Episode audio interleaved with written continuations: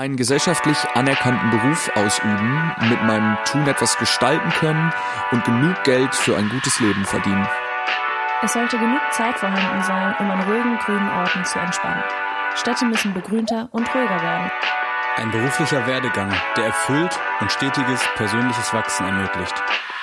Das Gefühl, mit einem guten Gewissen konsumieren zu können, ohne das leise Unbehagen, es stets auf Kosten anderer zu tun. Jeder Mensch, wie er will, solange er die Freiheit eines anderen durch sein eigenes Handeln nicht beeinträchtigt oder einschränkt. Am Ende des Tages zufrieden mit dem Tag zu sein, sich keine Sorgen machen zu müssen, weder um die Angehörigen noch um die Zukunft.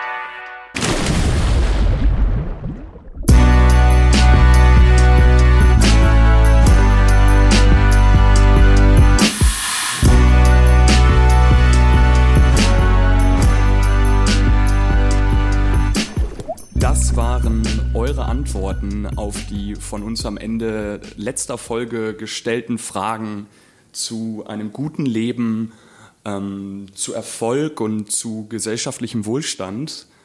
Und damit herzlich willkommen zur neuen Folge Sturm und Tatendrang. Willkommen, hallo. Der Podcast zum Umdenken und Mitgestalten. Da sind wir wieder. Lang, Lang ist her. Lange ist her. Ähm, die Sommerpause ist definitiv ein bisschen ausgeartet und ein wenig länger geworden, als wir das ursprünglich geplant hatten.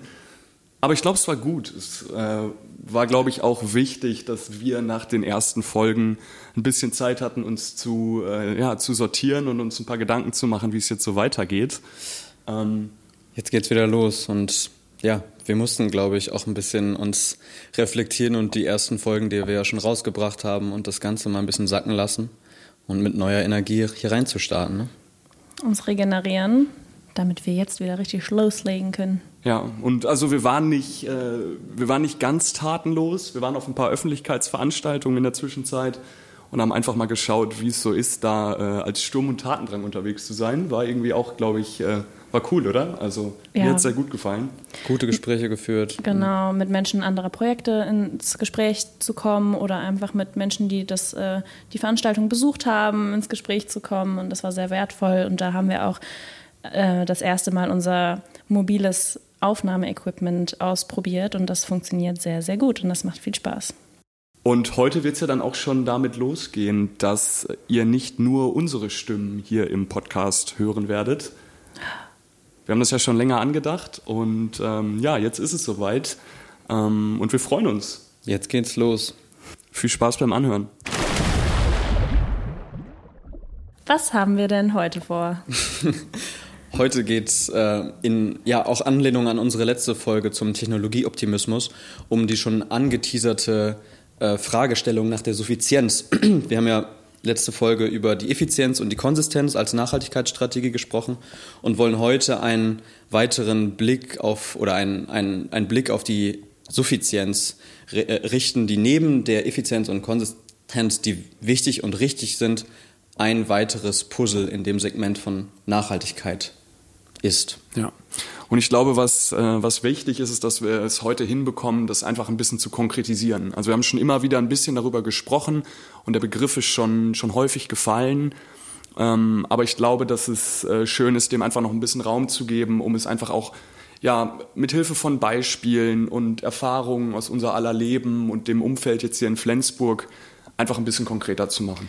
Genau, um die verschiedenen Lebensbereiche durch eine Suffizienzbrille zu ähm, betrachten und zu sehen, an welchen Stellen man diese Nachhaltigkeitsstrategie denn anwenden kann oder auch jetzt schon sehen kann. Und vor allem auf einer strukturellen Ebene auch und nicht immer nur, wie wir das ja schon in den letzten Folgen immer wieder angetriggert haben, die individuelle Kritik an unserem Konsum. So. Um dieses Thema Suffizienz jetzt nochmal näher dem näher zu kommen und zu definieren, haben wir natürlich unsere Definitionsbeauftragte Aurelie. Aurelie, starte mal bitte. Ja, wir haben ja letzte Woche, äh, Entschuldigung, letzte Folge schon ein bisschen den Begriff der Suffizienz ähm, erklärt und ich werde das ein bisschen wiederholen für die zwei Menschen, die die letzte Folge nicht gehört haben, natürlich. Und Das ist, äh, wie Julian gerade schon gesagt hat, eine der Nachhaltigkeitsstrategien.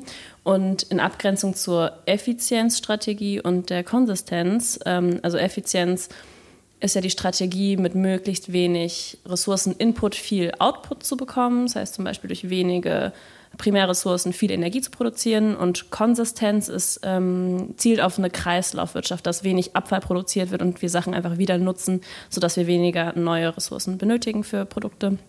Und die Strategie der Suffizienz zielt auf eine absolute Reduktion der, des Ressourcenverbrauchs ab, also weniger Rohstoffe und Energie, die äh, für bestimmte Prozesse gebraucht werden, zu benötigen.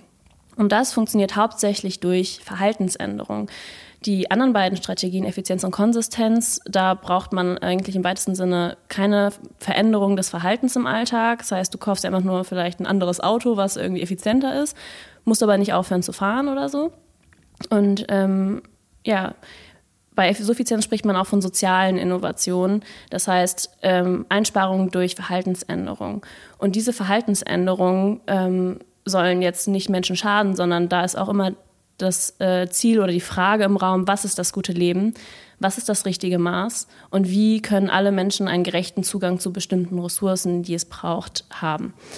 Die Frage, wie wird weniger genug? Und da unterscheiden wir zwischen der individuellen Ebene, wie ähm, Julian schon gesagt hat, auch von der strukturellen Ebene. Und da braucht es Suffizienzpolitik, Suffizienzmaßnahmen auf der strukturellen Ebene, die es Menschen erleichtert und attraktiver macht, ähm, nachhaltig sich zu verhalten und diese ähm, Verhaltensänderungen sich ganz natürlich anfühlen zu lassen und logisch und sinnvoll und schön.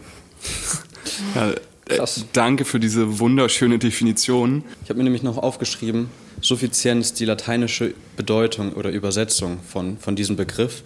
Äh, Lukas, korrigier mich, ich glaube, du hast Latein äh, oh gehabt in der Schule. Das, ja, ey. Sophikere oder Sophizere? Ich sag, ich sag da gar nichts zu. Ich bin einfach nur froh, dass ich diesen Wisch habe und kann mir selber nicht erklären, wie es dazu gekommen ist. Also. Okay, Sophikere, sage ich jetzt einfach, ähm, heißt nämlich genügen oder ausreichen übersetzt. Und ähm, es gibt das ja auch in der Medizin. Ich weiß nicht, das habt ihr, haben wir wahrscheinlich schon alle davor schon mal gehört.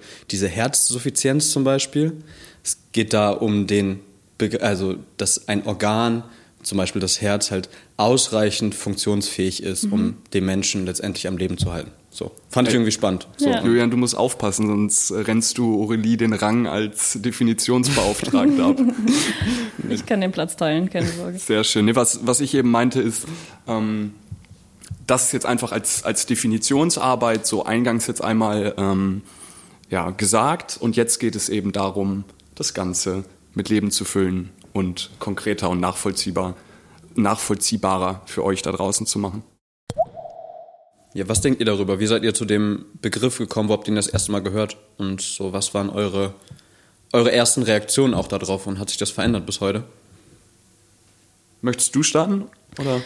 Ja, gerne. Also das erste Mal so richtig in den Kontakt mit diesem Begriff bin ich jetzt hier im Masterstudiengang gekommen. Und ähm, das war für mich irgendwie ein Augenöffner. Und ich habe auch gemerkt, dass ich bei Nachhaltigkeitsgedanken auch immer sehr viel an über im Endeffekt, also ich habe nicht mit den Begriffen gearbeitet, aber ich habe viel über Effizienz- und Konsistenzmaßnahmen nachgedacht und diese Verhaltensänderungen ähm, nicht wirklich in Betracht gezogen. Und ja, und ich ich finde es einfach eine schöne Weise, auf Dinge zu blicken.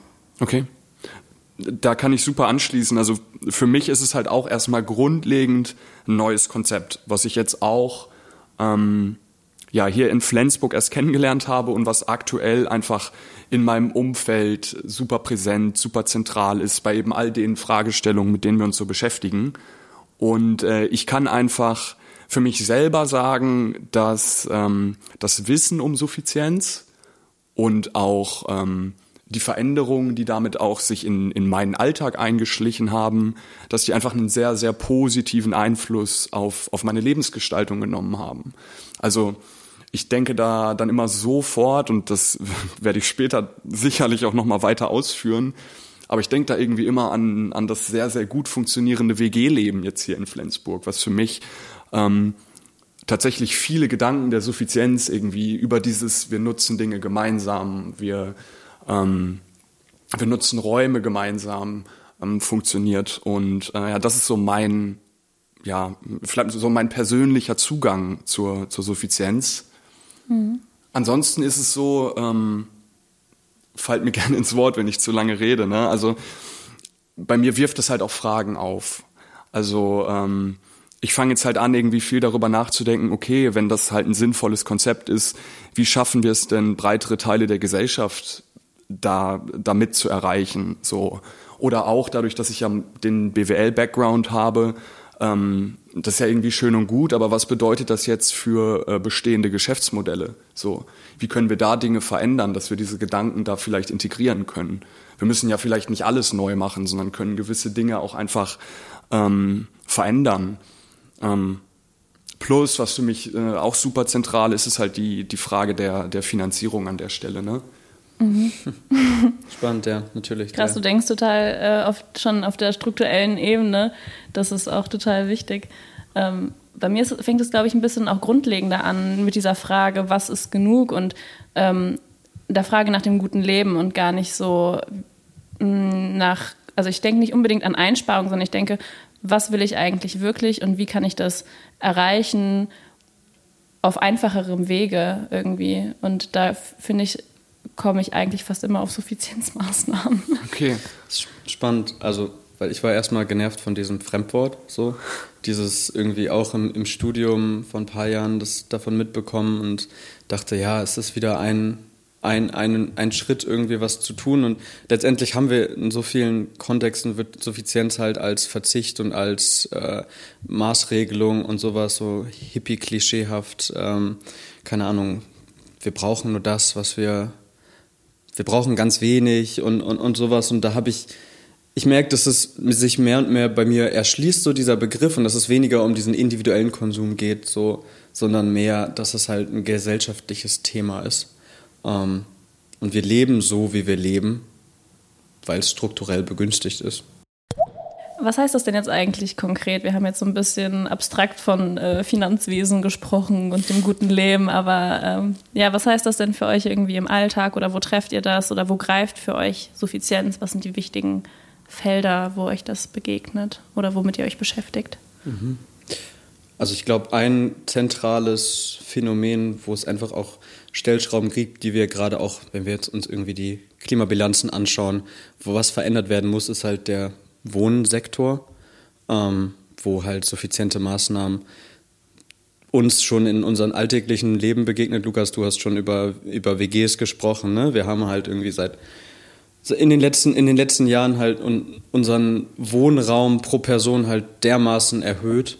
Ähm, und natürlich hat das auch irgendwie emanzipatorische Vorteile, dass halt Menschen auch alleine leben können und nicht in alten ähm, Strukturen irgendwie sich äh, unterwerfen müssen, so, aber ähm, das muss letztendlich nicht, nicht sein. Und es gibt auch Ressourcen oder es gibt auch Räume, die letztendlich ja gemeinsam genutzt werden, ne? siehe Küche, siehe Bad. Und das ist alles letztendlich in Ressourcen und Energie, ähm, ja, Ressourcen und Energie aufwendig. Ja. So, also das wäre ja so das Erste, was mir da kommen würde. Ich wollte das dann, glaube ich, ein bisschen also du hast jetzt vom Wohnsektor gesprochen, aber hast in der Art und Weise, wie du formuliert hast, sehr, sehr oft den Begriff der Räume einfach genutzt. Und ich glaube, über diesen Begriff wollte ich es ein bisschen breiter fassen. Mhm. Ähm, weil also bei meinem Suffizienzverständnis geht es halt ähm, sehr zentral einfach immer wieder um, um Räume unterschiedlichster Art. Also entweder eben Wohnen, aber auch, weiß ich nicht, Mobilität. Wie viel Platz geben wir Autos in Städten? Ähm, und um das vielleicht aber nochmal konkret äh, zu machen an diesem Beispiel, was ich eben kurz angesprochen habe, das funktionierende WG-Leben, das hat halt zwei Effekte für mich, die ich halt beide dann mit der Suffizienz eben in Verbindung bringe. Und das ist einmal, ey, es geht mir besser. Mhm. Also ich habe einen Raum für mich gefunden, in dem ich als Mensch mich wohlfühle, super gut funktioniere. Ähm, und ganz nebenbei werden irgendwie, äh, wird der Ressourcendurchfluss halt drastisch reduziert. So. Weil, mhm. weiß ich nicht, wir beziehen jetzt unser Gemüse gemeinsam bei der Solavi. Solidarische Landwirtschaft aus der Gegend.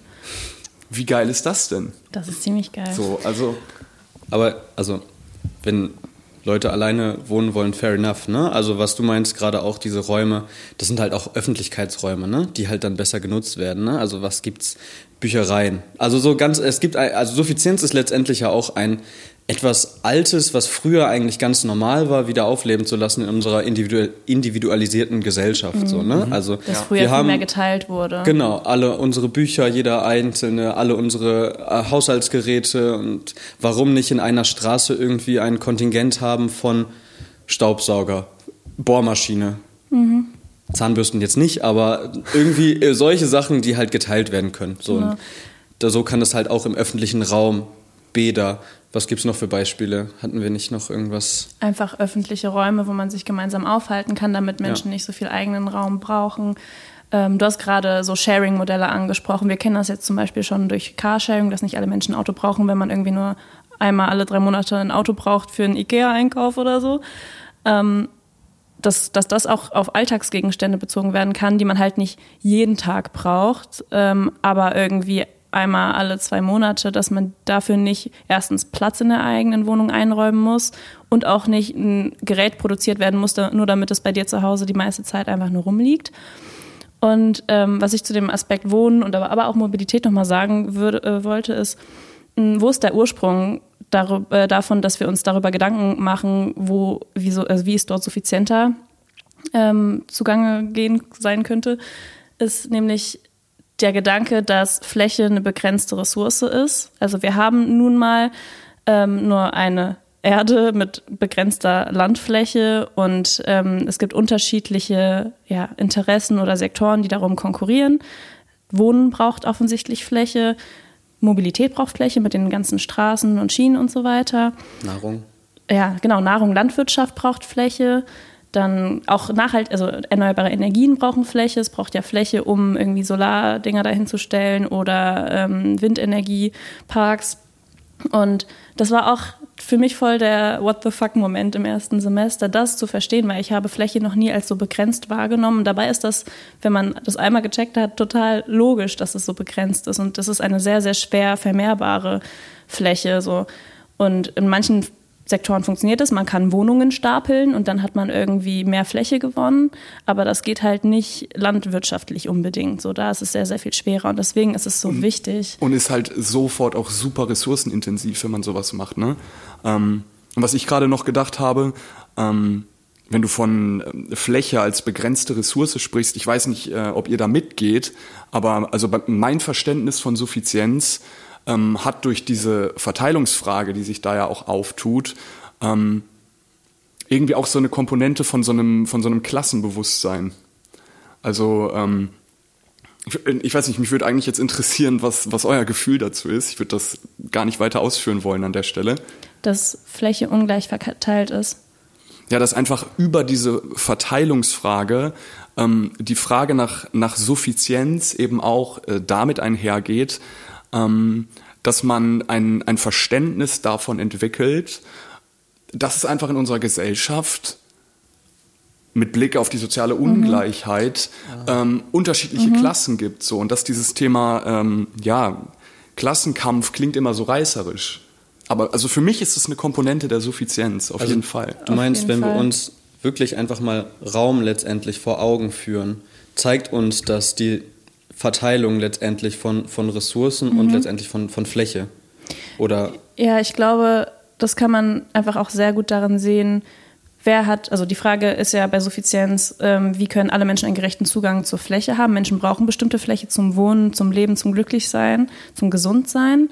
Und dann die Frage, wer hat wie viel Fläche? So, wenn du eine kleine Familie bist, aber ein riesiges Haus mit riesigem Garten hast und ihr da alleine drauf wohnt, dann ist das ein großes, großes Privileg und das ist ein sehr, sehr großer Kontrast zu Menschen, die, denen wir jetzt nicht Suffizienz aufhalsen wollen, weil sie eh nicht mehr suffizienter leben können, weil sie sehr, schon auf sehr, sehr kleinem Wohnraum leben und auch kein, keine irgendwie Erholungsfläche in der Nähe haben, also Parks oder sowas. Ja. Nicht mal das. Und das ist auf jeden Fall auch eine Frage von, von, von Ungleichheit und Ungerechtigkeit und aber auch auf der Straße. Du hast ja von Mobilität angesprochen. Wie viel Raum kriegen Autos? Und zwar sehr, sehr, sehr viel Raum in der Gesellschaft, in der wir wohnen. Und wer nutzt Autos? So, ja. es sind ja, das hatte ich ja auch, hatten wir, glaube ich, letzte Folge auch schon angesprochen, dass es ähm, ja hauptsächlich Männer sind, die Autos fahren und auch nur Menschen, die einen Führerschein haben, Menschen, die körperlich dazu in der Lage sind. Und trotzdem ähm, müssen wir, sind wir alle von, vom Straßenraum irgendwie beeinträchtigt. Und diese Frage, wem kommen diese Ressourcen zugunsten und wen betrifft das und wem nimmt es Ressourcen weg. Ich habe da gerade das Bedürfnis, noch mal kurz gedanklich beim Wohnen zu bleiben. Mhm. Du hattest ja eben ähm, davon gesprochen, was für Möglichkeiten es gibt, auch neuen Wohnraum äh, zu schaffen. Mhm. Gut, wir können aber natürlich auch bestehenden Wohnraum umverteilen. So. Mhm. Und dann geht das eben zu Lasten derer, die wahnsinnig privilegiert in Innenstadtlage ähm, unfassbar großen Wohnraum für sich alleine beanspruchen. So. Und ein anderes Thema ist halt dann auch die, die Nutzung von, von Bestand. Ne? Also vielleicht müssen wir ja gar nicht so viel neu bauen, ähm, wenn wir anfangen, be bestehende Räume äh, umzufunktionieren und anders zu nutzen.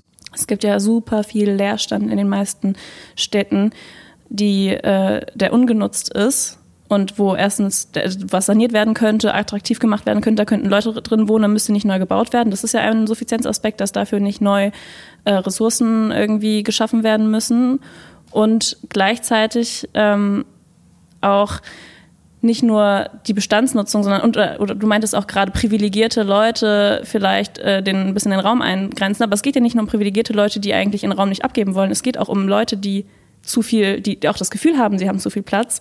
Und da kommt wieder ein äh, wissenschaftliches Konzept rein, nämlich der Re äh, Remanenzeffekt.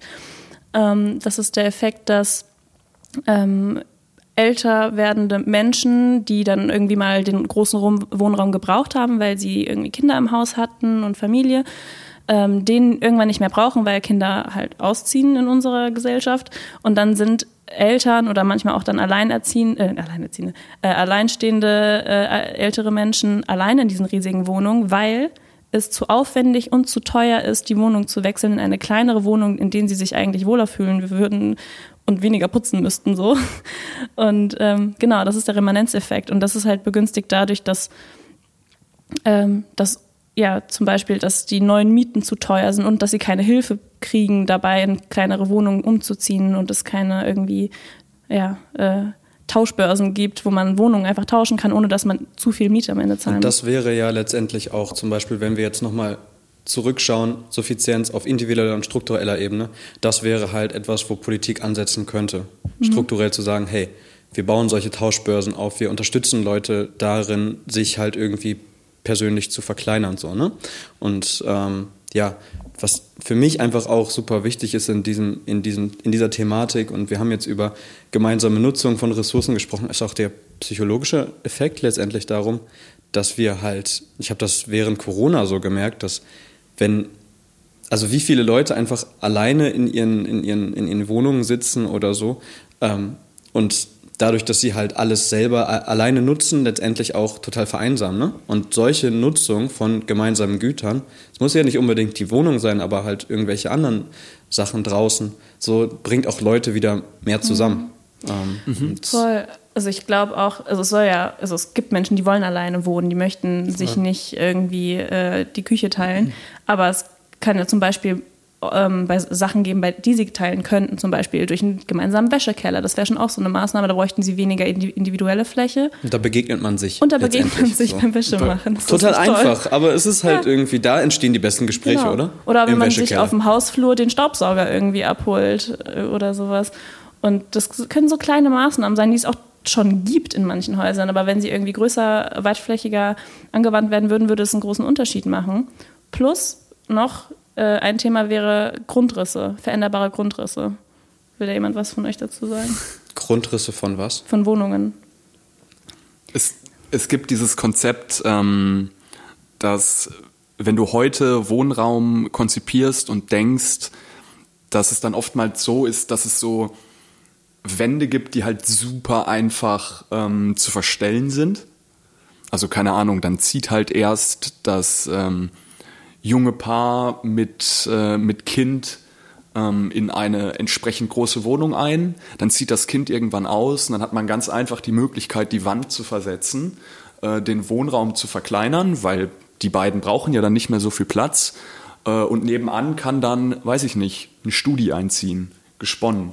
Aber also daran mhm. musste ich gerade denken. Ich sind das so Konzepte, an die du denkst? Ja, ich denke da gerade ans Eco Village in Hannover, das haben wir kennengelernt. Die bauen ein neues Quartier und da könnte man halt ansetzen, wenn man schon neu bauen muss oder wenn man einen alten Bestand saniert, dann könnte man den so bauen, dass es ähm, also entweder durch versetzbare Wände oder durch abschließbare und eröffnbare Türen, die halt gut schallgeschützt sein sollten, ähm, irgendwie das dadurch macht, dass, zum, dass man einen Raum hat oder zwei Räume, die entweder zur einen Wohnung oder zur Nachbarwohnung angeschlossen werden können. Und das heißt, dass man individuell die Wohnungsgrößen verändern kann, je nach Bedarf.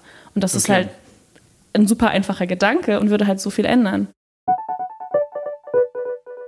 Wo ich das Thema Suffizienz auch ähm, an der Stelle sehr wichtig finde, weil ähm, wir, da kommen wir natürlich wieder zum, zum Autoverkehr, der ja am besten reduziert werden sollte, um Ressourcen einzusparen, auch wegen der Emissionen, die aus dem Auspuff kommen, aber auch für die Produktion ähm, benötigt werden von Autos, ist die Sache der Mobilität, der Anbindung. Wo müssen wir hin im Alltag und mhm. wie kommen wir dorthin und wie weit müssen wir? Und da ist auch eine große Frage von, ähm, also auf der einen Seite Stadtplanung, ist deine Arbeit oder deine, deine Ausbildungsstätte oder wo auch immer du hin musst, in der Nähe von deinem Ort, wo du wohnst. Ähm, sind Städte so durchmischt oder, oder Kommunen so durchmischt, dass, dass du gar nicht so weit weg fahren musst und das vielleicht sogar zu Fuß oder mit dem Radl machen könntest.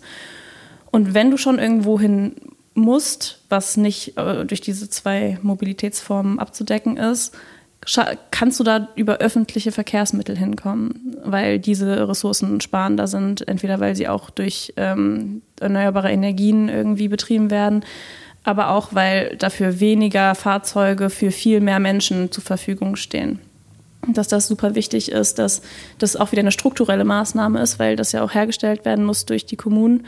Ähm, ja, und dadurch äh, auf individueller Ebene die Menschen halt suffizienter und sich nachhaltiger verhalten können, wenn es super attraktiv ist, den ähm, öffentlichen Personennahverkehr zu nutzen. Das ist immer eine Frage des Nutzens. Ne? Also wir haben halt da, dadurch, dass wir zum Beispiel unser, unsere Arbeit so weit weg ist von unserem jetzigen Wohnort, sind Leute da, darauf angewiesen, Autos zu nutzen. Ne? Würde ja. es halt Busse oder Straßenbahn oder was auch immer dann dahin geben, würden Leute das mehr nutzen letztendlich. Ja. So, es ist immer eine Frage, ja, wir müssen irgendwie Nachhaltigkeit ja auch einfach darüber nachdenken, was Leute letztendlich einen positiven Vorteil von irgendeiner Total. Verhaltensänderung hat.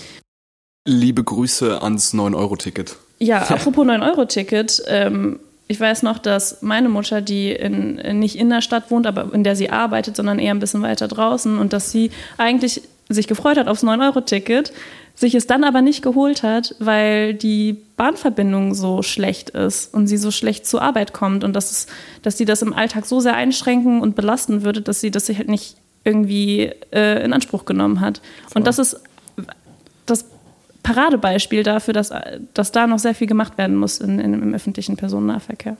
Ausbau ÖPNV auf jeden Fall. Trotz alledem, glaube ich, hat das 9-Euro-Ticket bei dem Aufkommen ähm, gezeigt, äh, wie erfolgreich oder, oder wie, wie gewollt ähm, so etwas einfach ist, ne? Voll. Für also einen vor großen allem, Teil der Menschen. Genau, so. vor allem, also wenn man in einer Stadt wohnt und das einzige Hindernis ist, den Bus oder so zu nehmen, das teure Ticket ist, dann ist es auf, also da für die Leute war es auf jeden Fall ein super Plus.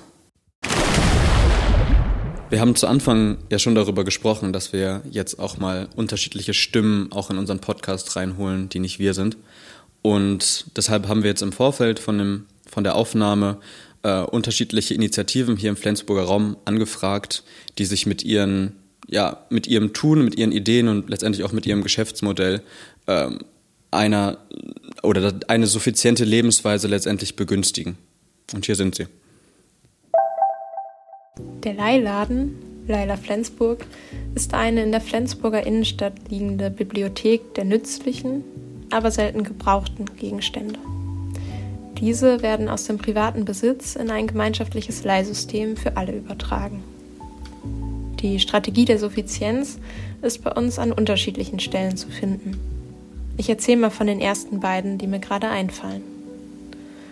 Zum einen teilen wir uns eine Ladenfläche mit dem Sonnenblumen Secondhand und einer Verteilerstation von Foodsharing.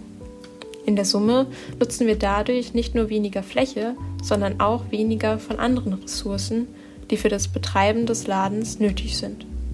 Wie beispielsweise Inneneinrichtungen, Strom, haben einen geringeren Heizaufwand, teilen das Internet und so weiter. Zum anderen, und wohl deutlich offensichtlicher, reduzieren wir mit unserem Konzept des Teilens den Material- und Energieverbrauch, der für die Herstellung jedes Gegenstands benötigt wird. Dadurch, dass Gegenstände gemeinschaftlich genutzt werden, wird ein privater Kauf unattraktiver und hinfällig. An der Stelle vielleicht nochmal wichtig zu sagen, uns geht es nicht darum, den individuellen Konsum zu kritisieren. Überkonsum ist ein strukturelles Problem und braucht entsprechend Lösungen auf der Strukturebene. Uns geht es vielmehr darum, nachhaltigeres Handeln im Austausch mit anderen Menschen erfahrbar zu machen und mehr soziale Teilhabe zu ermöglichen. Wir versuchen also, eine Struktur zu schaffen, mit der es attraktiver ist, nachhaltig als nicht nachhaltig zu handeln. Der suffiziente Stadtrundgang wurde vom Transformativen Denk- und Machwerk in Kooperation mit der Stadt Flensburg entwickelt. Ähm, genau, und verteilt über sieben Stationen werden dabei verschiedene Aspekte von suffizienter Stadtentwicklung in Flensburg thematisiert. Der Hintergrund dabei ist, dass eben besonders in der Stadtplanung der Umgang mit Herausforderungen des Klimawandels, knapper werdenden Ressourcen und steigender sozialer Ungleichheit eine immer wichtigere Rolle spielen. Und im Stadtrundgang stellen wir uns dann die Frage, wie wollen wir in einer Stadt künftig ressourcenarm und gut gemeinsam leben und wie sollen Stadträume gestaltet und verteilt sein? Und genau vor dieser Frage besuchen wir dann eben in der Flensburger Innenstadt sieben Stationen und beschäftigen uns damit, was Suffizienz überhaupt ist und welche vielfältigen Aspekte damit zusammenhängen. Und es geht dann zum Beispiel darum, wie der Bereich des Wohnens und Bauens suffizienter gestaltet sein kann, indem beispielsweise das genutzt wird, was schon da ist, anstatt durch Neubau die Flächenversiegelung in Flensburg immer weiter voranzutreiben. Und auch der Bereich der Mobilität spielt eine wichtige Rolle im Stadtrundgang. Hier schauen wir uns an, inwiefern die aktuelle Infrastruktur die Nutzung des Autos begünstigt und sprechen darüber, wie eine gerechtere Umverteilung des Straßenraums aussehen könnte, die beispielsweise eine bessere Fahrradinfrastruktur bietet und somit eben weniger energieintensive Fortbewegung begünstigen würde. Ähm, genau, außerdem werden konsumfreie Orte in Flensburg besucht und über deren Bedeutsamkeit für die Stadt gesprochen. Und es geht natürlich auch darum zu schauen, wie suffiziente Stadtentwicklung umgesetzt werden kann. Und hierbei geht es dann um Beteiligungs- und Gestaltungsmöglichkeiten von BürgerInnen, aber natürlich auch um die Aufgabe der kommunalen Verwaltung und der Politik, die entsprechenden Voraussetzungen für eine suffiziente Stadt zu schaffen. Ja, moin, mein Name ist Henrik Henk. Ich bin der Betriebsleiter vom Gärtner auf Wanderup und ich betreibe den ähm, Betrieb seit 2016. Wir haben mit 35 Ernteanteilen angefangen und haben mittlerweile 135 Ernteanteile, produzieren über 50 verschiedene Gemüsekulturen. Das Interessante ist sicherlich ähm, zum Thema Suffizienz, dass unsere Mitglieder das ganze Jahr über Gemüse von uns bekommen und äh, was natürlich dadurch sehr saisonal und regional gegeben ist. Wir ähm, produzieren keine Tomaten, keine Gurken, kein Fruchtgemüse im Winter, was für die Prosumenten, wie wir sie nennen, eine Mischung aus Verbraucher und Produzent, Konsument und Produzent. Für, sie, für diese Menschen ist das bestimmt eine große Herausforderung ähm, und eine Umstellung zunächst auch, um auf diese Art und Weise ja, seine Ernährung anders zu gestalten. Und sie bekommen jede Woche von uns einen Ernteanteil, der für alle gleich vorgegeben ist. Man sagt auch zum, zur solidarischen Landwirtschaft, dass sich die Ernte geteilt wird. Und das machen unsere Mitglieder, dass sie sich quasi untereinander die Ernte teilen. Auch aus Umfragen hat sich das ergeben, dass hauptsächlich Grundnahrungsmittel wie Reis, Kartoffeln, produzieren wir mittlerweile aber auch selber, ähm, Nudeln, Linsen und solche Sachen zugekauft werden und ähm, also Trockenwaren in der Regel und Gemüse nur weniger zugekauft wird. Im Anschluss an diese tollen Projekte, die wir hier jetzt kennengelernt haben, wollen wir uns jetzt noch ein bisschen mit der Frage beschäftigen, welche Herausforderungen und welche Hürden dabei bestehen, wenn man Suffizienz ähm, versucht umzusetzen. Wenn ich also gefragt werde, was meiner Meinung nach die Herausforderungen an Suffizienz sind, dann sind das traditionell gewachsene Strukturen, die Frage der Finanzierung und vielleicht ein bisschen der Mut zu mehr Radikalität. Welchen Punkt ich gerade gerne noch ein bisschen Raum geben würde, äh, war wieder auch die Frage der Finanzierung, um das vielleicht noch mal ein bisschen auszuführen. Also Ähm, du hast jetzt gerade davon gesprochen, irgendwie im, im Kleinen und individuell. Trotz alledem geht es ja darum, auf struktureller Ebene etwas zu verändern. So. Und wenn wir Strukturen verändern möchten, haben wir einfach sofort einen unfassbar hohen äh, Finanzierungsbedarf an der Stelle. Das kostet einfach sofort alles richtig viel Kohle, was wir da äh, an Veränderungen so vorhaben. Mhm. Und da sehe ich halt das Problem bei der Suffizienz, dass so klassische etablierte Finanzierungsmodelle, die wir haben, also aus irgendwelchen Investmentkreisen, an der Stelle eben nicht greifen, weil wenn das Ziel ist, Materialdurchfluss zu reduzieren, so, dann hat halt kein Investor auf dieser Welt Interesse, da seine Kohle reinzustecken, weil er eben nicht die entsprechende Rendite erwarten könnte. So. Aber es sind ja nicht nur Unternehmen, die strukturelle Veränderungen auf kommunaler Ebene finanzieren. Auf ja jeden Fall. Kommunale, also es sind einfach staatliche, kommunale ähm, ja, Gelder, die nicht aus ähm, renditeorientierten Unternehmen resultieren, nicht nur. Voll, aber also für mich erklärt das halt das, das Tempo, in dem dieser Veränderungsprozess, den man ja durchaus schon beobachten kann. Also Städte beschäftigen sich damit ja. Aber das Tempo, in dem es, in dem es vorangeht an der Stelle, ist meiner Meinung nach mh, mm, extrem dadurch gebremst, dass es eben nicht so einfach ist, Suffizienz ähm, ja, als, als Geschäftsmodell aufzusetzen und, und, und zu finanzieren. Ich glaube, wenn man da, mhm. wenn man da Wege findet, mhm. also da denke ja. ich einfach viel drüber nach. Ich glaube, das, das hat sehr, sehr viel Potenzial. Und es ist halt genau die Thematik, wenn wir da reinschauen, dass suffiziente Maßnahmen letztendlich nicht zum Wirtschaftswachstum beitragen. beitragen. So, und das ist vielleicht noch ein Thema für eine andere, für eine andere Folge, ne? Wie weit wir da rein, da reinschauen, ist, glaube ich. Postwachstum. Da, da, würden wir jetzt ein großes, großes mhm. Thema öffnen, ne? Aber letztendlich ist das natürlich nicht im Interesse von Investorinnen, das, ja. das zu unterstützen. So. Ich glaube auch, dass wir da auf jeden Fall auf das Thema Umverteilung kommen werden, weil es ja staatliche Gelder gibt, die in ja, umweltschädliche ähm, ja, Unternehmungen fließen, ähm, dass durch die negativen Folgen hohe Kosten entstehen und da müssen, müssen wieder staatliche Gelder reinkommen und dass man, wenn man das im Großen und Ganzen denkt, man schon auf die Rechnung kommen könnte, dass es trotz, dass es gut investiertes Geld ist, das in strukturelle Suffizienzmaßnahmen zu stecken. Weil man den, die langfristigen Output vielleicht dann noch eher im Blick haben könnte, ne? Total. Als die kurzfristigen also, Gewinne. Also es ist quasi Geld in Präventionsmaßnahmen. Wie würdet ihr die Frage denn für euch beantworten? Was sind für euch die größten Herausforderungen und Hürden, wenn es darum geht, Suffizienz äh, ja, mhm. zu ermöglichen?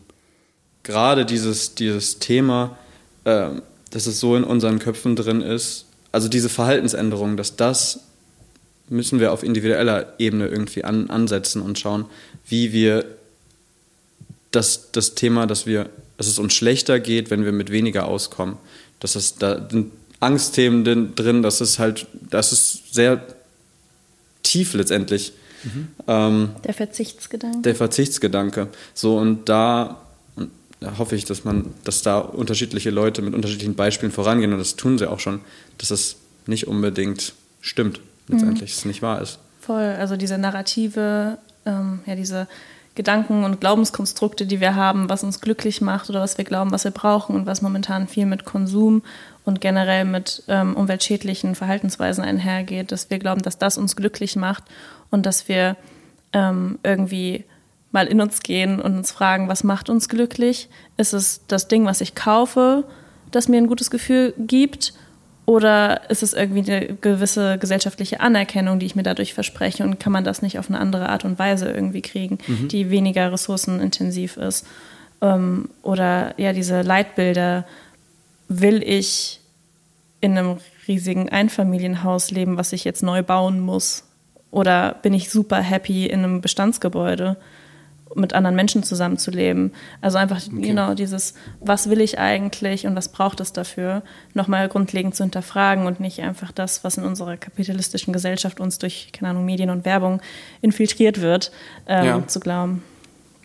Was sind deiner Meinung nach die äh, Herausforderungen und Hürden? Mm, ja, ich gehe da auf jeden Fall äh, mit, mit Julian erstmal mit und dann auch ähm, die Tatsache, dass es eben strukturelle ähm, Veränderungen braucht und dass wir durch die Art und Weise, wie wir, wie unsere Gesellschaft bisher quasi äh, mit Infrastruktur bestückt ist, einfach eine gewisse Pfadabhängigkeit hat. Das heißt, mhm. wir haben Strukturen und die zu verändern, wie du gesagt hast, benötigt Effort, es benötigt den politischen Willen, es benötigt bürgerliche Akzeptanz, es benötigt Geld und Zeit.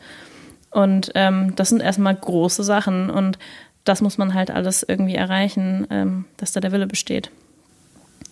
Ja, Pfadabhängigkeit.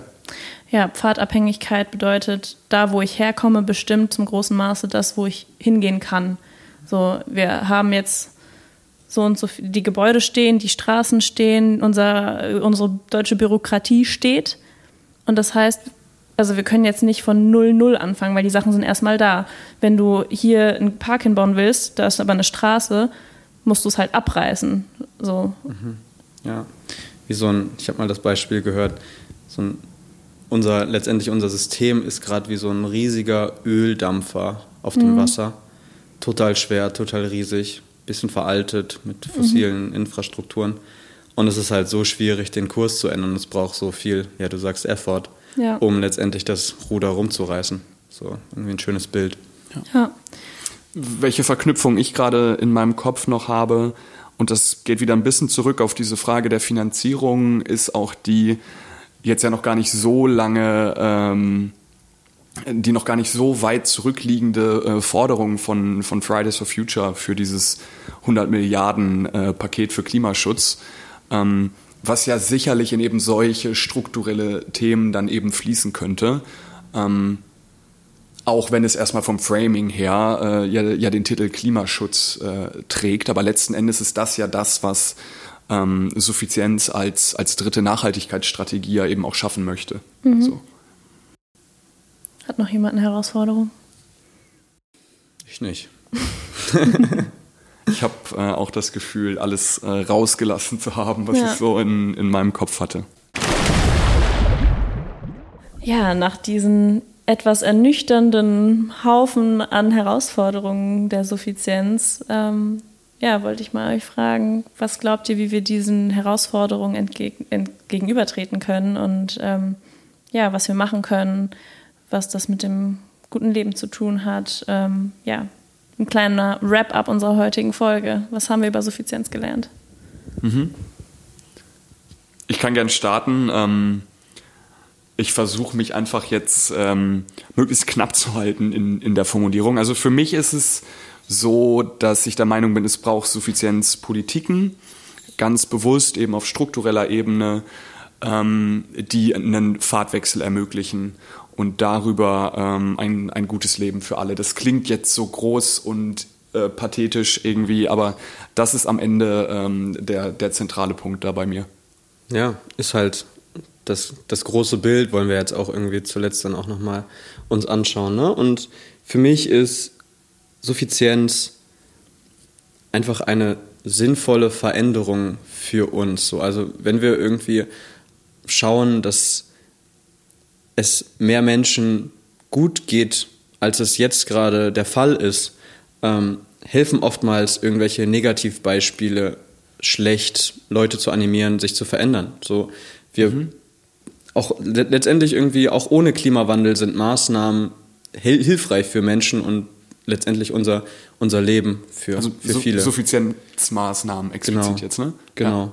Und ähm, Menschen sollen einen Nutzen letztendlich davon haben, diese Suffizienzmaßnahmen anzunehmen und, ähm, und ja, zu fordern. Und ja, weiterzutragen, ja. Genau. Also es braucht irgendwie die Vision, ähm, wie schön das Leben für alle sein kann, wenn wir strukturelle Maßnahmen in die Richtung machen und das dann irgendwie auch, muss dann irgendwie in die Politik kommen, dass die Politik und alle anderen AkteurInnen, die Einfluss haben auf unsere Infrastrukturen, Anreize haben, das auch zu tun. Und genau, Bürger, BürgerInnen sollen das einfordern und sich auch dafür stark machen und sich auch dafür engagieren. Und genau, dass es einfach in unseren Köpfen ankommt, ein kleiner Shift von den Sachen, die wir glaubten, dass sie uns glücklich machen zu den Sachen, die uns auch glücklich machen und dabei weniger den Planeten zerstören. So. Ja. Und wir haben jetzt viel über das Thema Wohnen und Mobilität gesprochen in unseren Beispielen, ne? aber wir können letztendlich auch das Bild noch weiterspannen und schauen, in was für Bereichen es halt noch Suffizienz ja, suffiziente Möglichkeiten gibt, sein, sein Leben zu verändern. Ganz kurz, ich habe noch äh, einen Gedanken, ich fand das gerade sehr spannend, ähm, dass du den Begriff einfordern mehrfach benutzt hast in, in, in dem, was du gesagt hast. Ähm, und also das würde ich einfach sehr, sehr gerne an der Stelle nur nochmal unterstreichen. So, ne? Also ähm, sich einfach auch selber zutrauen, ähm, dass wir alle in einer Position sind, dass, ähm, dass wir uns stark für unsere eigenen Interessen und ähm, ja, für einen Wunsch nach einem, und dann bin ich eben wieder beim, beim guten Leben, ne? eben einfach ähm, machen können, machen müssen, machen sollten und eben aus dem eigenen Interesse heraus, eben weg von dieser Krisenkommunikation, Julian, du hast es gerade angesprochen, hin zu einem, ja, zu einem positiven ähm, Einfordern Mhm. Ja. Hm. Total. Und das Einfordern, ähm, dass eine Stadt oder eine, eine Politik, eine Gesellschaft, die ermöglicht, ein gutes Leben zu führen. Und gutes Leben heißt irgendwie gemeinschaftlich äh, zu sein, glücklich zu sein, die Möglichkeit zu haben, gesund zu sein. Ähm, ja, und einfach alle Lebensbereiche ähm, gedeckt zu haben mit den notwendigen Ressourcen, aber halt nicht im Überfluss. Und Bereiche, in, äh, in denen man sich da Gedanken machen kann, wie es verändert werden kann, neben Wohnen und Mobilität, die wir heute sehr hervorgehoben haben, sind halt auch zahlreich. Also es reicht von, weiß nicht, der Art, wie wir uns ernähren, wie wir konsumieren, wie wir unsere Freizeit gestalten, wie wir uns erholen oder unseren Urlaub gestalten, mm, hin zum Riesenbereich der Arbeit.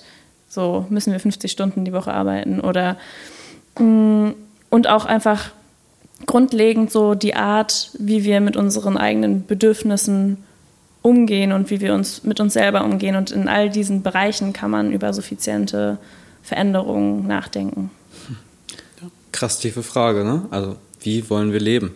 So ja. an, die, an diese ganzen Gedanken wie an, an äh, sich anreihen und ja. Ich fand es gerade sehr schön, dass du einmal diese, diese Vielfalt äh, gerade nochmal aufgezeigt hast. Und ich glaube, das ist vielleicht wirklich auch ein schöner Gedanke, um aus, aus dieser Folge für heute rauszugehen. Mhm. Ähm, vielen Dank für, für deine Zeit. Schön, dass du uns äh, zugehört hast. Und komm gut durch die Woche. Wenn du Gedanken hast zu irgendwas, was wir heute gesagt haben, Kritik, Hinweise, Lob, was auch immer, oder Anschlussfragen oder auch Folgenvorschläge, wenn dich irgendein Aspekt von heute interessiert hat, den du gerne in einer anderen Folge behandelt sehen möchtest, dann schreib uns sehr, sehr gerne über unsere verschiedenen Kanäle, die da wären. Die da wären äh, ein Blick in die Shownotes, ähm, Website, äh, Social Media. Wir machen ja alles, was man heute so machen muss. Alles ja. klar. Es hat sehr Mach's viel gut. Spaß gemacht, heute mit euch zu philosophieren über Suffizienz. Es hat wirklich Spaß gemacht. Ähm, ich habe gerade das Gefühl, dass die, die Sommerpause uns richtig gut getan hat und ja. wir wirklich nochmal in, in einem anderen Gesprächsmodus uns hier heute getroffen haben. Und hoffentlich auch wiederkommen und jetzt nicht wieder in drei Monaten. Ne? Also, das ist aber auch eine Ansage. Ne? Also, wir kommen wieder auf jeden Fall. Wirklich schnell. Ja, ihr musstet lange ausharren bis heute, aber ähm, das wird nicht mehr so lange dauern in Zukunft. Jo, bis Dann. bald. Tschö, macht's ciao. gut.